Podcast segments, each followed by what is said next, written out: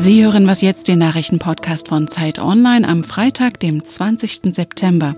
Bei uns geht es heute natürlich ums Klima. Das Klimakabinett tritt zusammen und eine riesige Forschungsexpedition startet für ein Jahr lang in die Arktis, um den Klimawandel zu dokumentieren.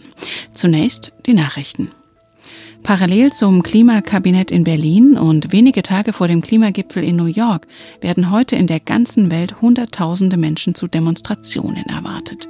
Sie fordern die Einhaltung des Pariser Klimaabkommens. Die Bewegung Fridays for Future hat zum dritten globalen Klimastreik aufgerufen.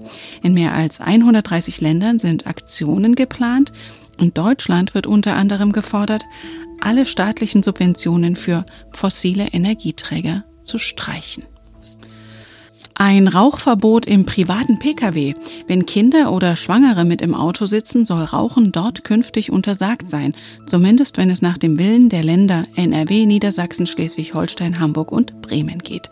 Sie bringen dafür heute eine Gesetzesinitiative in den Bundesrat ein. Bei Verstößen könnte künftig ein Bußgeld von 500 bis 3000 Euro fällig werden. Bisher ist Rauchen lediglich in öffentlichen Räumen verboten. Kritiker fragen, wie ein solches Verbot kontrolliert und und durchgesetzt werden solle, und der ADAC erklärte, das Auto sei ein nicht öffentlicher Raum, in dem die Insassen eigenverantwortlich handeln sollten. Redaktionsschluss für diesen Podcast ist 5 Uhr. Dieser Podcast wird unterstützt von SAP. Tag für Tag erleben Verbraucher die unterschiedlichsten Gefühle. Wie wäre es, wenn Unternehmen auf das reagieren, was Kunden fühlen und etwas verändern oder sogar Neues schaffen könnten? Erlebnisse bieten, die wirklich begeistern. Denn das Business der Zukunft hat Gefühle. Mit Experience Management von SAP. Willkommen zur neuen Was jetzt Folge. Ich bin Rita Lauter. Der Klimaschutz ist eine Menschheitsherausforderung und um dieser Herausforderung gerecht zu werden, brauchen wir einen wirklichen Kraftakt. Einen Kraftakt also gegen den Klimawandel verlangt Angela Merkel mehr als zehn Jahre nachdem sie sich im roten Anorak in Grönland als Klimakanzlerin inszeniert hat, will heute das sogenannte Klimakabinett offiziell bekannt geben, wie es gelingen soll, den Ausstoß von klimaschädlichen Gasen zu verringern. Am Telefon ist jetzt Alexandra Endres, die die Klimapolitik der Bundesregierung für Zeit Online analysiert.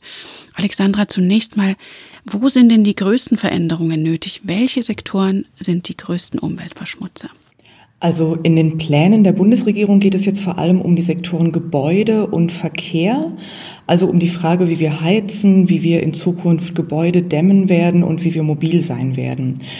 Dahinter steckt, dass sich Deutschland innerhalb der EU dazu verpflichtet hat, im Verkehr und im Gebäudebereich seine Emissionen zu senken.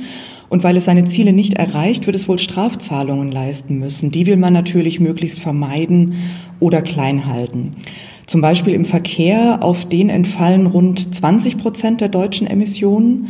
Und seit Jahren sinkt der Treibhausgasausstoß in diesem Sektor nicht. Da muss also was passieren, zum Beispiel indem man mehr Elektroautos auf die Straßen bringt, dadurch, dass man mehr Ladesäulen an den entscheidenden Stellen aufstellt und vor allem auch durch den Ausbau von Bus- und Bahnverkehr und von Radwegen in den Städten weil man für eine solche Verkehrswende aber auch sauberen Strom braucht, weil die Elektroautos natürlich möglichst nicht mit Kohlestrom fahren sollten, steckt dahinter eben auch die Frage, wie schnell wir den Ausstieg aus der Kohle schaffen. Also der Ausstoß von Kohlendioxid soll begrenzt werden und da geht es um eine Bepreisung, da geht es um Anreize und auch Verbote. Wie kann der Mix am besten gelingen? Ich glaube, man braucht alles drei. Also vor allem braucht man den Preis. Das heißt klimaschädliches Verhalten, wenn man Heizöl verbrennt, wenn man Diesel und Benzin verbrennt, das muss teurer werden. Dieser Preis muss über die kommenden Jahre außerdem auch verlässlich steigen, damit man sich darauf einstellen kann, damit Unternehmen investieren können, damit auch Bürgerinnen und Bürger sich überlegen können, was für eine Art von Auto, Heizung oder andere Mobilität sie in Zukunft nutzen wollen. Und dieser Preis muss auch fair sein, damit Menschen, die jetzt schon mit wenig Geld klarkommen müssen, nicht noch zusätzlich belastet werden. Ich glaube aber, dass wir daneben auch Anreize brauchen, also Investitionen in ein Verkehrssystem, das nicht nur dem Auto dient. Und wir brauchen auch Verbote, weil nur ein Beispiel, wenn es teurer wird, mit Öl zu heizen, dann haben Vermieter gar keinen Anlass, in eine neue Heizung zu investieren, weil schließlich ihre Mieter die Heizrechnung zahlen. Und da können eben Verbote helfen. Woran kann man denn den Erfolg dieses Klimapakets am besten bemessen? Ich glaube, die Bundesregierung, die wird schon zufrieden sein, wenn Deutschland mit diesem Paket jetzt seine Klimaziele erreicht. Das heißt, die Treibhausgasemissionen so schnell wie möglich um 40 Prozent unter das Niveau von 1990 zu senken. Das wollte man ja eigentlich schon im kommenden Jahr erreichen. Und außerdem vor allem muss man bis 2030 um 55 Prozent unter dieses Niveau kommen. Ob das klappen kann, ich denke, da werden jetzt die Experten sich hinsetzen und sich die einzelnen Maßnahmen des Pakets genauer angucken. Ich glaube aber, man muss die Sache eigentlich noch ein bisschen ehrgeiziger betrachten. Wenn wir uns das Pariser Klimaabkommen angucken und das Ziel, was darin festgelegt ist, also die durchschnittliche Erderwärmung auf 1,5 Grad zu begrenzen, dann bleibt der Welt ein ganz bestimmtes Budget an Restemissionen. Und wenn wir jetzt Deutschland davon den Anteil zugestehen, der unserem Bevölkerungsanteil entspricht, dann müssen unsere Emissionen bis zum Jahr 2036 sogar auf Null sinken. Das ist ziemlich sportlich. Und ich vermute mal, dass das Klimaschutzpaket dafür nicht ausreichen wird. Aber man kann seinen Erfolg schon daran messen, wie nah es diesem Ziel zumindest kommt. Und über den heutigen Klimagroßkampftag informiert Zeit Online ausführlich den ganzen Tag über. Vielen Dank, Alexandra Endres. Danke, Rita.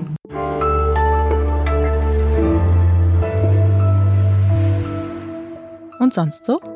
Wir haben es gerade gehört, gerade im Verkehr ist Klimaschutz gefragt. Die Stadt Erfurt will da ganz vorne mit dabei sein und hat sich gemeinsam mit den Verkehrsbetrieben ein besonderes Angebot ausgedacht über das man aber lieber zweimal nachdenken sollte.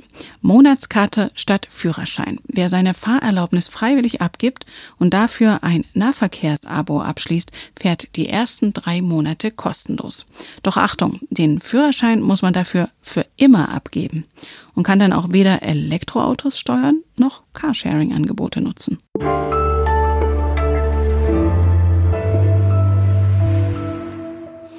Und nirgendwo kann man den Klimawandel so gut oder vielmehr so erschreckend beobachten wie an der Arktis. Dorthin bricht heute eine Forschungsexpedition der Superlative auf. Ein Team aus 600 Leuten aus 17 Ländern lässt sich mit dem Forschungsschiff Polarstern im Packeis einfrieren ein ganzes Jahr lang und teilweise in totaler Dunkelheit bei minus 40 Grad. Leiter der Expedition ist der Atmosphärenforscher Professor Markus Rex vom Helmholtz Zentrum für Polar- und Meeresforschung.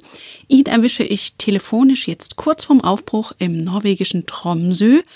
Herr Professor Rex, was genau wollen Sie da erforschen? Ja, hallo Frau Lauter. Wir wollen das arktische Klimasystem erforschen und zwar die komplexen Wechselwirkungen zwischen Atmosphäre, Ozean, Eis, dem Ökosystem oder auch der Biogeochemie, die sich dort oben abspielen und die eine hohe Relevanz haben, auch für das Wetter und Klima in unseren Breiten. Und wir haben aus der Zentralarktis, insbesondere im Winterhalbjahr, ja noch gar keine Beobachtung dieser Prozesse, weil das Eis dann so dick ist, dass wir mit einem Forschungseisbrecher da nicht reinbrechen können und deswegen bisher immer ausgeschlossen waren. Und jetzt lassen Sie sich quasi einschließen. Welche Schlüsse kann man denn von den Erkenntnissen aus der Arktis für den Rest der Erde ziehen? Kann man sehen, wie der Klimawandel da funktioniert? Die Arktis ist ja das Epizentrum der globalen Erwärmung. Kein anderer Teil der Erde erwärmt sich so schnell wie die Arktis. Die Erwärmungsraten sind im Jahresmittel mindestens doppelt so hoch, eher größer als im Rest der Welt. Und im Winter sind sie sogar noch viel größer und richtig dramatisch. Wir haben jetzt schon sehr, sehr sichtbare Veränderungen in der Arktis. Seit ich in die Arktis reise, Anfang der 90er Jahre, ist das schon eine andere Welt geworden. Man sieht in der Arktis den Klimawandel, wenn man aus dem Fenster schaut und braucht keine wissenschaftlichen Diagramme, um ihn wahrzunehmen. Damit kommt der Arktis eine ausgezeichnete Rolle im Klimasystem zu. Das andere ist, dass das Wetter und Klima in den Breiten, wo wir leben, in Zentraleuropa, in Nordamerika und in Asien, aus der Arktis gesteuert wird. Und wie wollen Sie das denn dokumentieren? Gucken Sie dann, wie Sie gerade sagen, aus dem Fenster oder wie wollen Sie die Erkenntnisse mitbringen? Wir machen schon ein bisschen mehr als aus dem Fenster zu gucken. Simple Daten, die Temperaturmessung haben wir ja auch aus automatischen Bojensystemen, die auch durch die Arktis driften. Das ist nicht das Problem. Wir müssen die komplexen Interaktionen anschauen. Da geht es um die Energieflüsse zwischen Eis, Atmosphäre und Ozean. Da braucht man ein riesiges, aufwendiges Instrumentarium. Wir bauen eine ganze kleine Forschungsstadt auf das Eis auf, neben das Schiff, mit einzelnen Stadtvierteln, die Met City, wo wir die Metrologie angucken, die Ocean City für die Ozeanleute, die Eco City und so weiter. Eine gewaltige Infrastruktur entsteht da, um das System in Gänze zu erfassen. Und das geht nur mit so einem großen Aufwand. Was würden Sie sich wünschen, was das Klimakabinett heute verkündet? Zunächst mal keine politische Agenda, aber die wissenschaftlichen Fakten sind ja eindeutig. Wir müssen dringend runter weltweit in unseren Emissionen von Treibhausgasen. Und das kann uns nur gelingen, indem wir eine Mehrheit der Gesellschaft für Klimaschutzmaßnahmen haben. So eine Mehrheit ist genauso wichtig wie die Effizienz der Maßnahmen. Alles, was jetzt beschlossen wird, muss ausreichend effizient sein, um unsere Emissionsziele einzuhalten. Und dazu brauchen wir ein sehr ausgewogenes, faires, auch sozial gerechtes Konzept. Es muss über alle Sektoren einheitlich sein, wo Emissionen von Treibhausgasen stattfinden, damit sich nicht eine bestimmte Bevölkerungsgruppe jetzt speziell im Fokus von Maßnahmen sieht.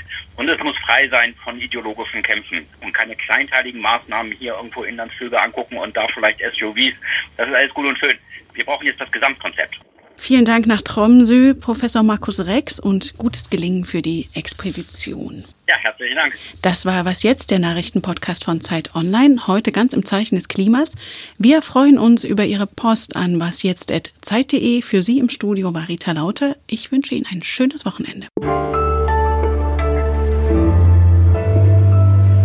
Ja, und ein Jahr lang im Eis, was werden Sie am meisten vermissen? Meine Familie werde ich natürlich vermissen, aber auch meine Söhne, neun und elf Jahre alt, die verstehen sehr gut, was wir da machen und warum wir das machen müssen, sind auch begeistert davon. Das macht es etwas leichter, aber es ist natürlich trotzdem ein schwerer Abschied.